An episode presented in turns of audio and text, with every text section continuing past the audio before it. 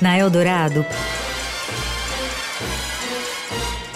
Pedro em série. Tudo sobre séries, filmes e outros enlatados.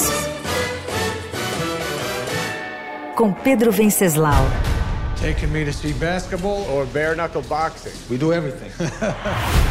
Sucesso de audiência na Netflix, o filme Arremessando Alto é um longa previsível de superação e repleto de clichês, mas ainda assim é impossível não chegar até o fim torcendo pela redenção dos seus personagens principais.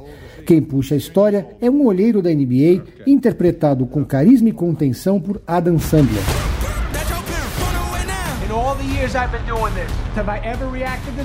O astro das comédias aparece agora acima do peso e com um olhar melancólico na pele de um personagem que foi jogador de basquete profissional, mas teve a carreira interrompida por um acidente. Sua missão é garimpar até achar um talento nas quadras. E esse talento logo aparece. O jovem espanhol que é pedreiro e luta para sustentar a mãe e a filha, mas nas horas vagas joga basquete nas quadras do seu bairro na periferia.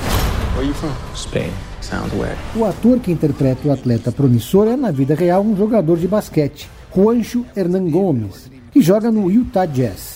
Isso é bom nas cenas em que há basquete na veia, e são muitas, mas sobrecarrega o experiente Adam Sandler.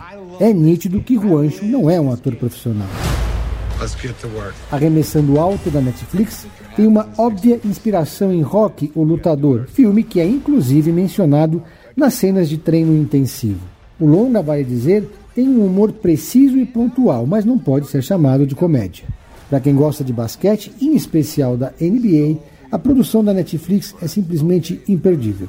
O filme mergulha nos bastidores da Liga Americana de Basquete e coloca em cena vários jogadores famosos. Arremessando Alto é, enfim, um programa família.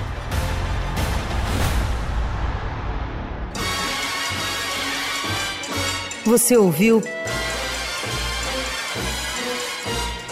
Pedro em série.